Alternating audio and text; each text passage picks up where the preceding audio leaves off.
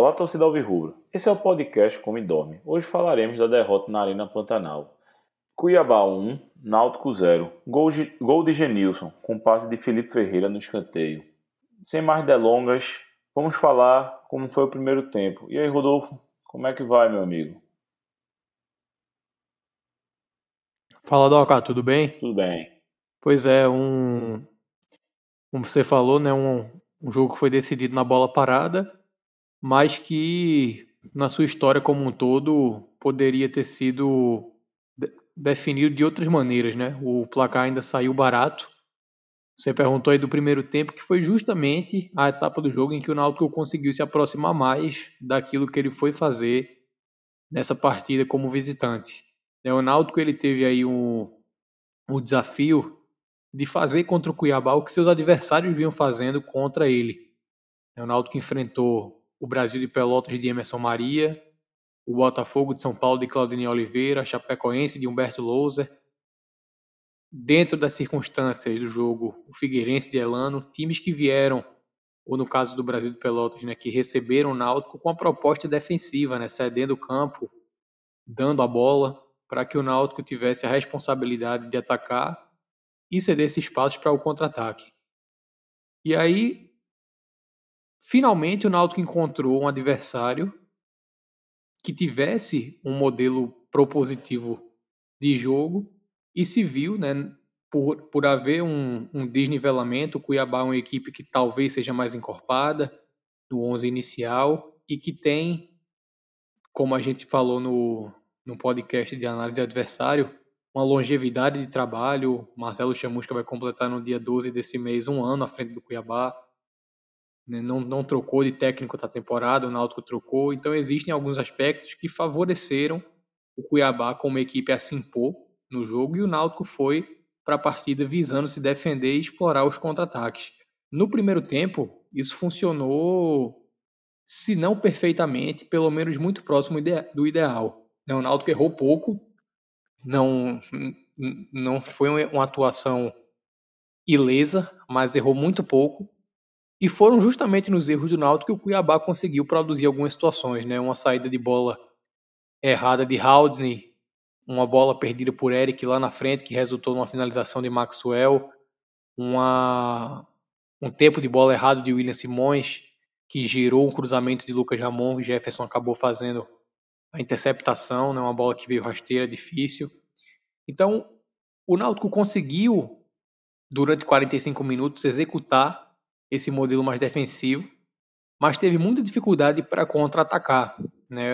Senti um pouco a falta de Jean Carlos como jogador que puxa mais a responsabilidade nas ações individuais, um jogador que tem mais repertório ofensivo para realizar triangulações Jorge Henrique acabou muito isolado nesse aspecto, porque Paiva, como centroavante, não consegue ter o mesmo rendimento que tem como ponta. E Dadá e Eric nos corredores, muito apagados.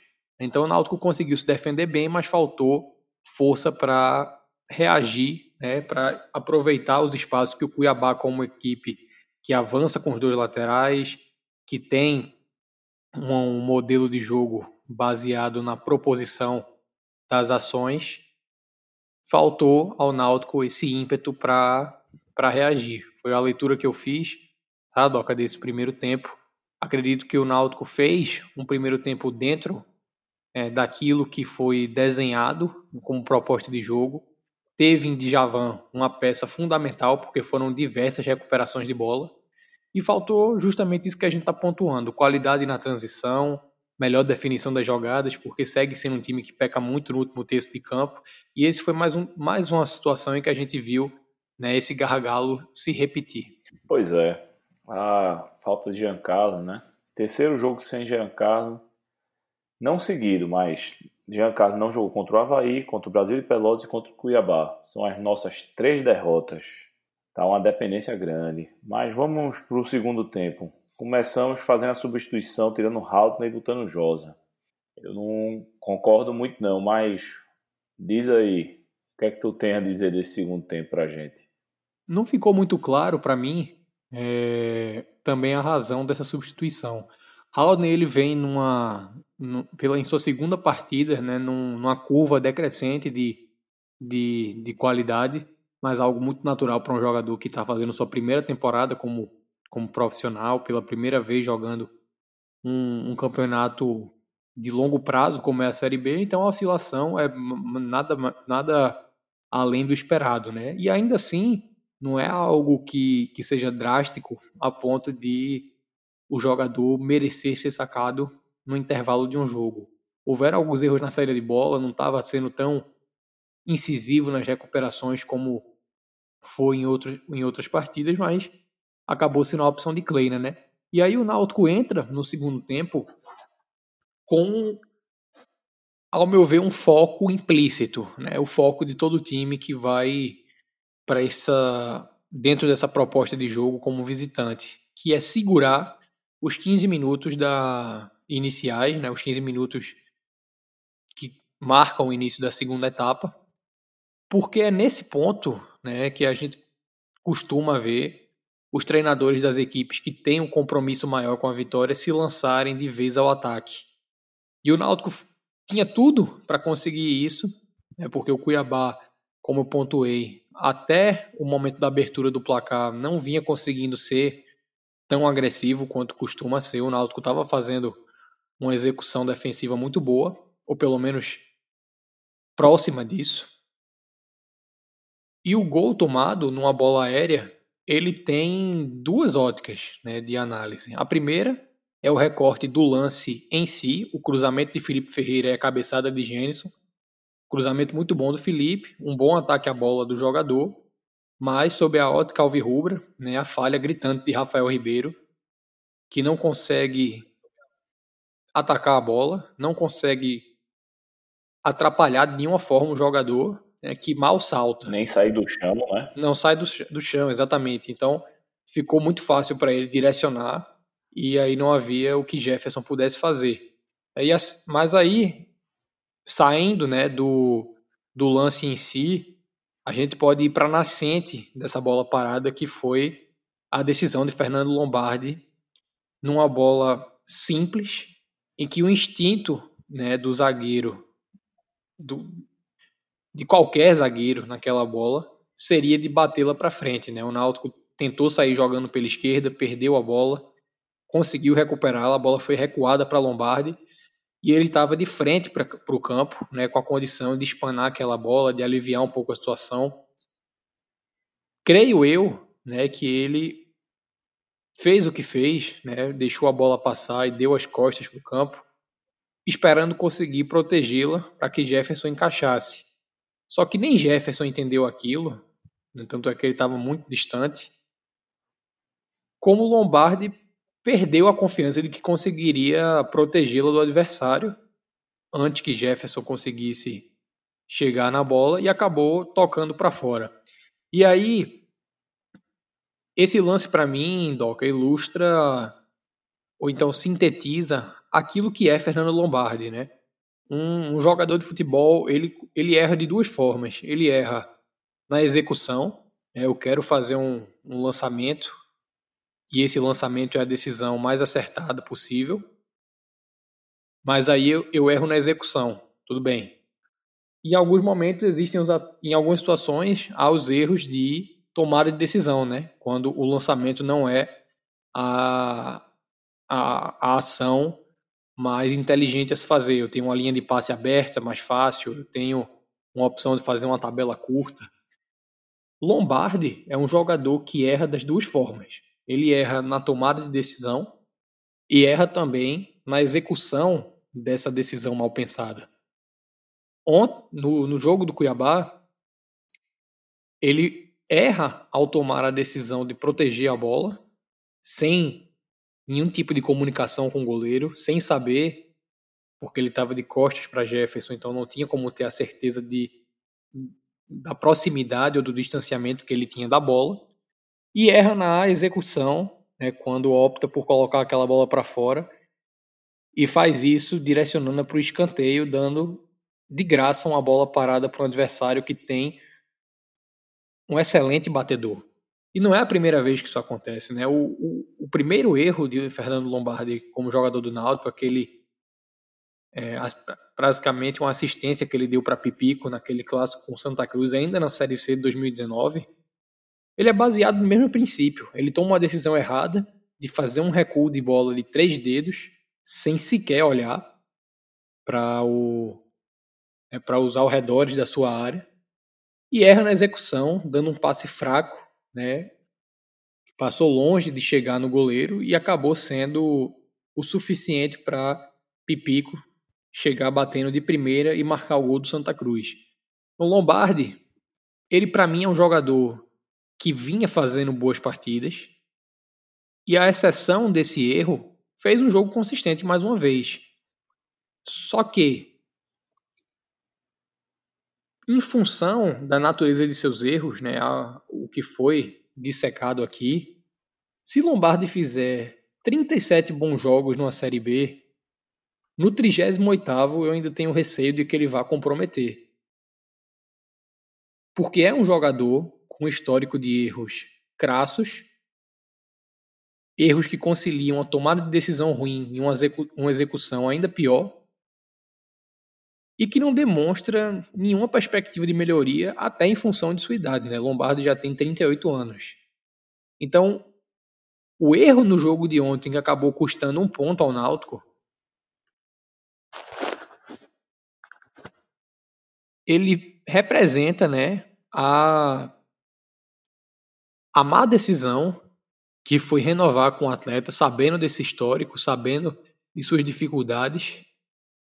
E uma coisa para mim fica muito clara, né, que o Náutico chegar praticamente em outubro de 2020, ainda que o calendário tenha sido distorcido em função dessa pandemia, com Lombardi sendo um titular em série, mostra o quanto a relutância de se contratar para o sistema defensivo foi mais um erro né, nessa, nessa questão da montagem de elenco.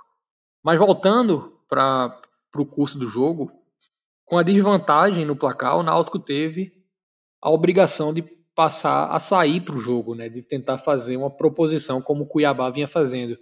E isso abriu espaços para que o Cuiabá abriu espaço, melhor dizendo, que o Cuiabá não tinha encontrado durante o primeiro tempo.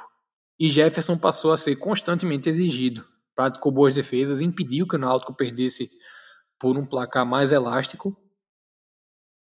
E ofensivamente, mais uma vez ficou nítido a limitação que o Náutico tem no escopo criativo. O Náutico pouco conseguiu agredir o Cuiabá durante 40 minutos em que teve a obrigação de fazer o jogo fluir. Obviamente, a ausência de Jean Carlos precisa ser pesada. O fato de Rui não ter ido para o jogo também é ponto de consideração. Mas o que o Náutico fez, mesmo com seus desfalques, é muito pouco. Os desfalques eles têm peso, mas eles não podem ser determinantes. O Náutico não pode depender de um ou dois jogadores para ter repertório ofensivo. É lógico que você vai sentir falta de Jean Carlos em qualquer jogo, mas ele não pode ser a única alternativa do Náutico para se criar situações, para se definir jogadas. E um ponto, né, para finalizar a análise, que precisa ser dito, é que absolutamente todas as substituições feitas por Gilson Kleina não conseguiram acrescentar em nada as necessidades do Náutico no jogo. Eles pioraram o que vinha sendo bem feito, né? a marcação, a recuperação de bolas de Javan, como, foi trazido, foi muito útil nesse aspecto. José e Matheus Trindade tiraram né, a pegada que o meio-campo vinha apresentando no primeiro tempo e até no início do segundo. E ofensivamente, a entrada de Thiago, a entrada de Salatiel não conseguiram também acrescentar ao jogo que o Náutico teve a necessidade de fazer.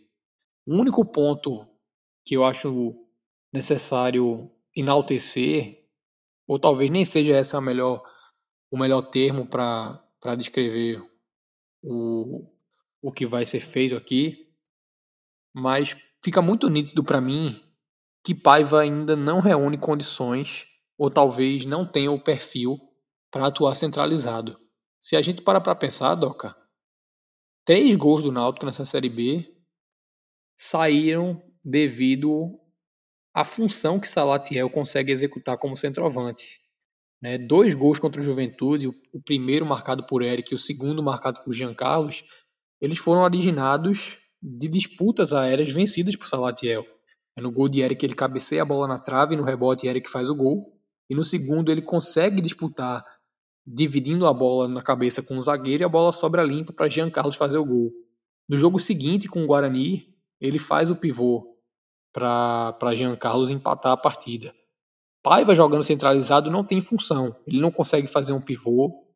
Ele tem uma maior mobilidade que Salatiel, mas em função das dificuldades que o Náutico tem para definir jogadas, essa mobilidade não não tem sido muito útil. E Salatiel, por mais limitado que seja, naquela posição ele tem função. Ele consegue disputar uma bola, ele consegue fazer uma pressão pós-perda mais agressiva em função da sua vitalidade.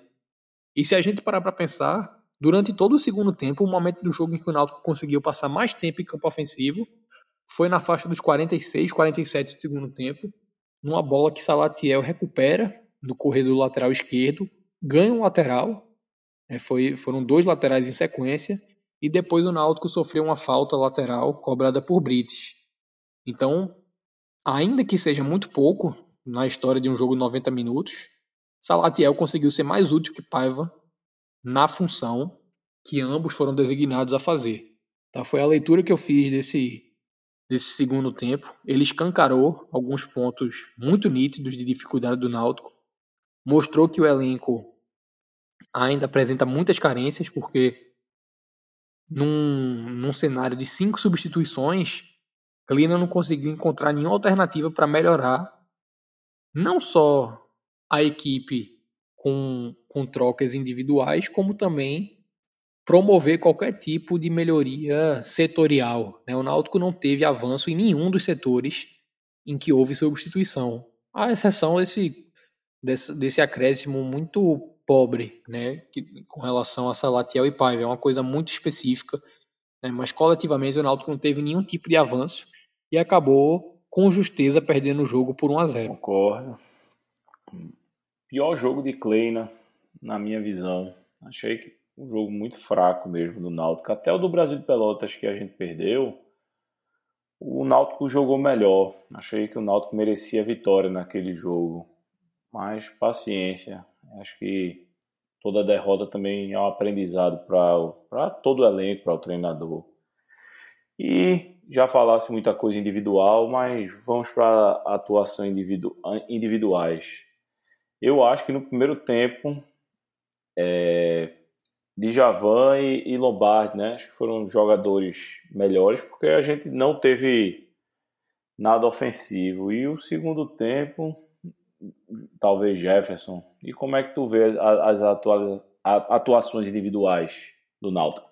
É, Doca, dos três nomes que você traz, eu concordo com relação a Djavan e a Lombardi. Acho que o Lombardi vem sim, né, numa crescente de desempenho, mas é o que eu falei, essa crescente ela não gera nenhuma confiança de que o jogador não vá comprometer. Eu tô doido que ele saia do time. Pois é, é e, e, e justamente essa regularidade do atleta preocupa porque ele vai cativando, né, vai firmando seu lugar e não há aqui uma torcida pelos erros de Lombardi.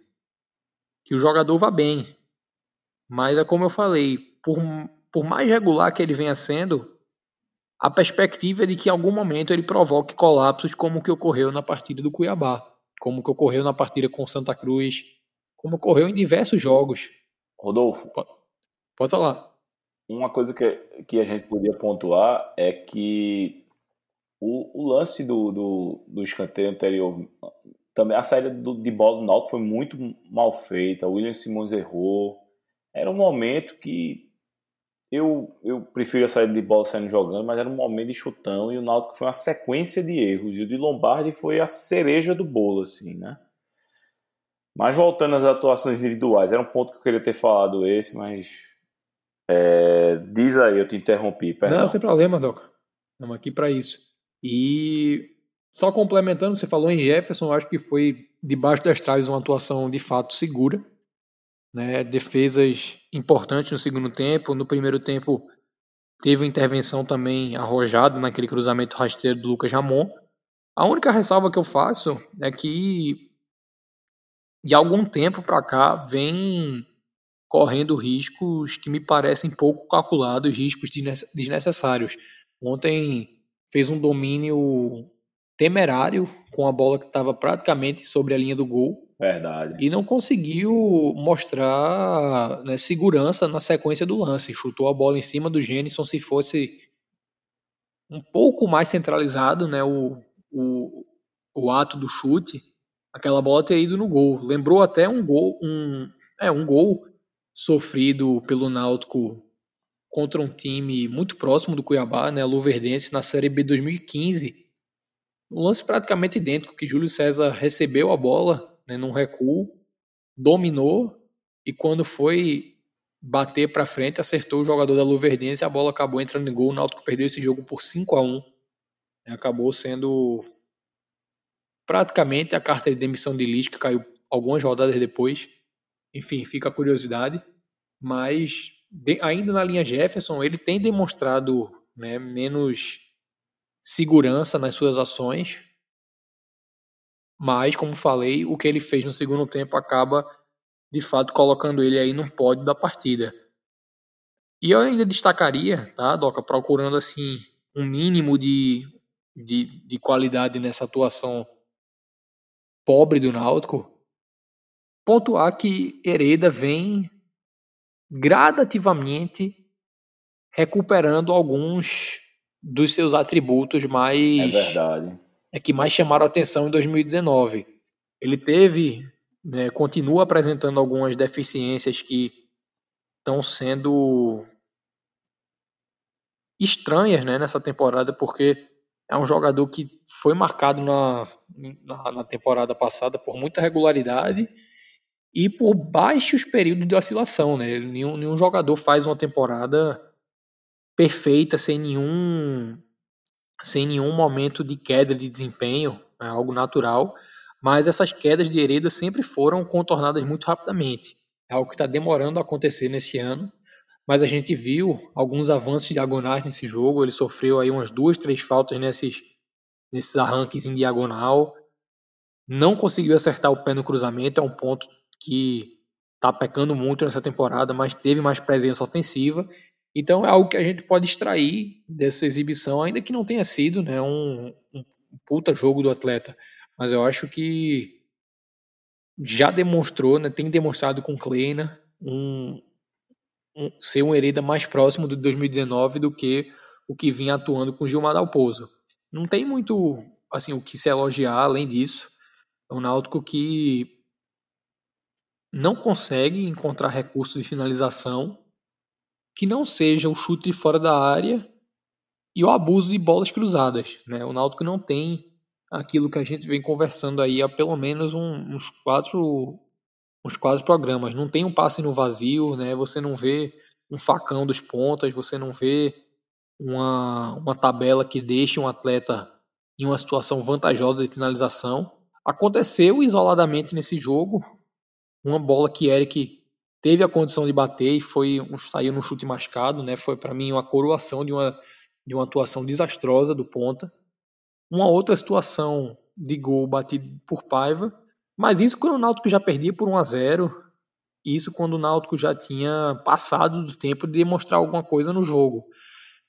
Só que se a gente soma a dificuldade nessa partida, a que foi demonstrada no jogo com o Figueirense, onde o Náutico conseguiu marcar o gol com o Dadá num chute né, numa, numa jogada de linha de fundo. Se a gente soma isso ao jogo com o Brasil de Pelotas, onde o gol de Dadá novamente sai num rebote de um chute fora da área, se a gente soma isso aos três gols contra o Botafogo de São Paulo, todos marcados de fora da área, um jogo em que o Náutico não teve nenhuma chance clara de gol, eu não estou aqui atribuindo menor valor aos gols marcados dessa maneira. Um gol de linha de fundo, um gol de fora da área, ele tem o mesmo peso. E o Náutico tem que ter essas alternativas no repertório, mas não pode ser um time que não tem, a bem dizer, nenhuma né, situação de enfrentamento individual. O Náutico não teve nenhuma oportunidade frente a frente com o goleiro adversário, como por exemplo o Rafael Gava teve nesse jogo com com Jefferson, né, uma bola que ele vem em diagonal pelo corredor esquerdo e finaliza em cima do goleiro. Não, então, mas só para concluir, então, assim, Doca, para mim é um, um, um, jogo que, através né, de, de uma série de atuações individualmente ruins, evidencia uma série de problemas coletivos, uma série de problemas setoriais que o Náutico vem apresentando desde a era da Alpozo, que Kleina vem conseguindo, assim, num, de uma maneira muito paulatina, corrigir, mas ainda é algo que vai num ritmo muito lento e que preocupa porque o Náutico se aproxima da metade da competição e ainda é um time muito distante de ter cara de excesso, né? É um time muito distante daquilo que ele pode entregar, mesmo com um elenco que não seja tão farto em termos de opções, como o Cuiabá, por exemplo. O Cuiabá ontem tinha no banco Elton, o Cuiabá tinha no banco Ferrugem, Cuiabá tinha no banco William Santana, jogadores que no ano passado, né, o Elton jogando como titular pelo esporte numa, na Série B, William Santana e Ferrugem no CRB. Então, é um, um, um elenco que está tá mais fortalecido, é um elenco que tem mais a cara do seu treinador, até porque foi o próprio treinador quem montou. Tudo isso pesa e assim, a derrota, dá para se dizer, estava na conta. Né? O Náutico perder esse jogo não é nenhum absurdo. O grande problema é quando a gente analisa o desempenho dentro do que vem sendo recorrente. A gente não está aqui falando de um jogo isolado em que o Náutico teve dificuldade para criar. A gente está pontuando né, mais uma exibição em que isso aí acabou sendo o principal gargalo do time. Pois bem, e agora a gente vai ter uma sequência de quatro jogos, né? Assim, difíceis. vai analisar, na verdade, vão ter mais jogos, mas vamos analisar esses quatro jogos. Confiança em casa, Paraná fora, América Mineiro fora e Ponte em casa. Desses quatro times, só um está abaixo do Náutico, que é o Confiança. O resto, dois no G4, que é o Paraná e a Ponte, e o América em sexto, quase lá, na, na briga. Tá difícil, hein, Rodolfo?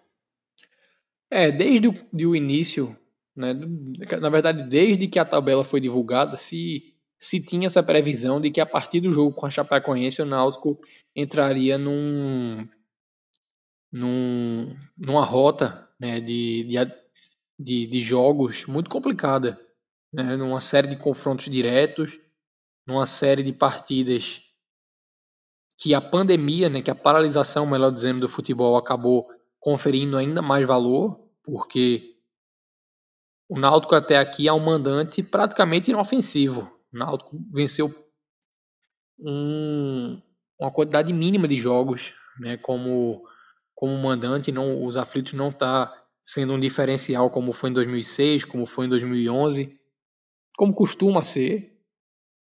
E aí, depois de dois tropeços contra concorrentes diretos, né, um empate com a Chapecoense, a derrota para o Cuiabá, o Náutico pega o Confiança num jogo em que vai né, além de ser o mandante em função da, da discrepância de elencos como favorito, mas é um confiança que a gente vai analisar com um resgate né, da, do modelo que deu certo em 2019 em função do retorno de Daniel Paulista. E sendo um time que vem né, com a ideia de se fechar, dá um déjà vu das partidas contra Brasil de Pelotas, Figueirense Botafogo de São Paulo, contra os times que vieram para praticamente somente se defender. Então, não considero que vai ser um jogo fácil para o Náutico, ainda que haja favoritismo. E depois três jogos em que, por tudo que o campeonato apresentou até aqui, o Náutico não é favorito. Em que o Náutico vai precisar se superar como não conseguiu se superar dentro do Cuiabá. De fato, um, um momento da competição que exige muito cuidado do Náutico, porque uma sequência de resultados ruins praticamente tira o Náutico da rota de acesso. É, é, óbvio que a gente vai encontrar na história da Série B, a Série B que é disputada nesse formato desde 2006, times diversos que num, numa situação de tabela muito pior que a que, a que o Náutico está inserido no momento e com muito menos qualidade de elenco do que o Náutico possui hoje, conseguiram encaixar, encaixar uma sequência, conseguiram se reforçar de alguma forma, conseguiram se estabelecer na competição e acabaram ou de fato conseguindo acesso ou pelo menos se aproximando muito disso.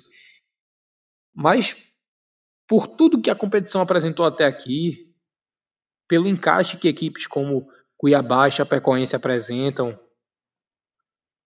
o próprio América Mineiro que avançou mais uma vez na Copa do Brasil, então tem aí mais combustível né, para trazer jogador, tem mais motivação financeira na temporada.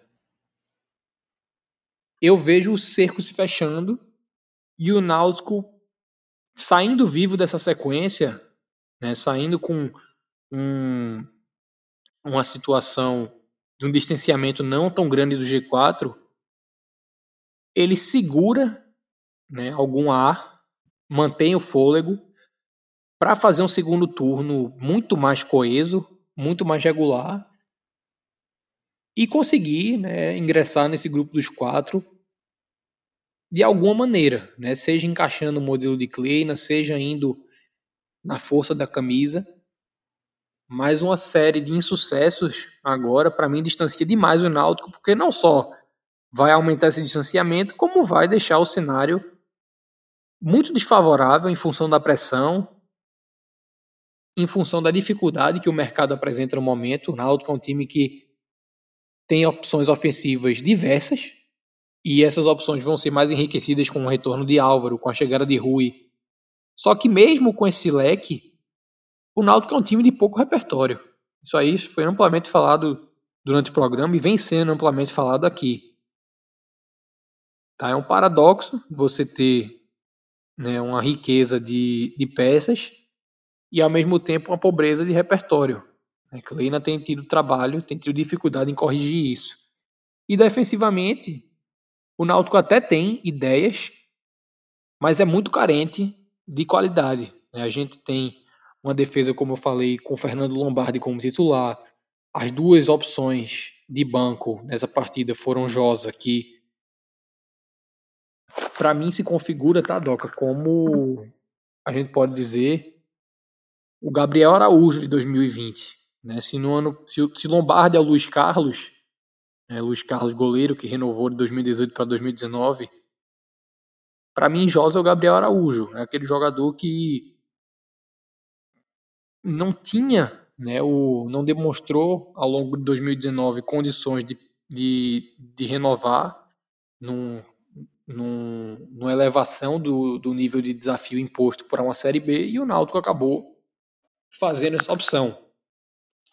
Tá? Então a entrada de José e Matheus Trindade é, mostra para mim a diferença que existe hoje no elenco de um Cuiabá e de um Náutico. Né? O, o, a queda, né, na, o desnível que existe entre uma peça e outra, ele é muito mais acentuado no caso do Náutico. Então é um time que mostra dificuldades ofensivas e defensivamente tem seus conceitos, mas para mim carece de peças. De repente a volta de um Ronaldo Alves talvez né, uma sequência de Camutanga consiga dar uma estabilizada maior nesse setor. Mas o Náutico ainda é muito frágil, sobretudo quando enfrenta times que se propõem a atacar. Né? Não conseguiu se segurar contra o CRB, não conseguiu se segurar contra o Cuiabá, não conseguiu é, não somente segurar o placar ontem, como também foi bombardeado e poderia ter perdido por 3 ou 4 a 0.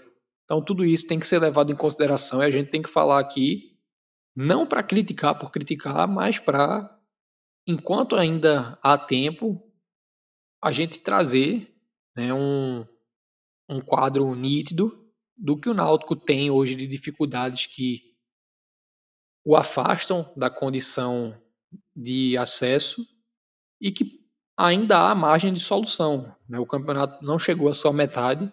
Eu considero que esse é um momento em que quem aprender com o que o campeonato ensinou até aqui, vai sair fortalecido, ainda que a tabela não esteja muito favorável. A Série B tem esse.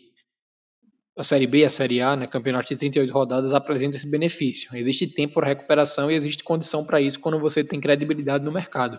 O Náutico tem isso, o Náutico já tem uma base que o dá condições de seguir na competição com algum, alguma perspectiva Mas vai precisar de mais do que isso. Vai precisar ainda de uma ou duas peças, vai precisar consolidar seu modelo de jogo que ainda não está muito bem definido. E é algo natural em função da troca do técnico, mas é um ponto, é um momento na temporada de preocupação, porque o grande objetivo é esse acesso. E os concorrentes do Náutico vão apresentando uma melhora de desempenho, outras equipes vão reagindo na competição, o CSA vem de três vitórias consecutivas e o Náutico apresenta hoje um distanciamento de regularidade muito grande. Né? Se tivesse desempenho e faltasse resultado, a, a análise estaria sendo menos preocupada. Mas o Náutico hoje carece mais de desempenho do que de resultado, eu diria. Ontem, só um ponto para que você falou essa questão de contratação. O, o Cuiabá estava sem Helder, sem Ednei, sem o capitão Anderson Conceição e mesmo assim conseguiu jogar, né? E consegue trazer um zagueiro como o Luiz Gustavo. Acho que está na hora do Náutico começar a, a ver se tem condições financeiras para trazer alguém para algumas posições, principalmente as pontas. Talvez um zagueiro. Pois é, galera. A gente vai finalizando aqui nosso podcast, Come Dorme. E lembre de seguir nas redes sociais: Instagram, Come Dorme, tudo junto. Twitter, Come Dorme PC. Estamos no Apple Podcast, Google Podcast e Spotify. Um abraço aí e até a análise do confiança. Um abraço.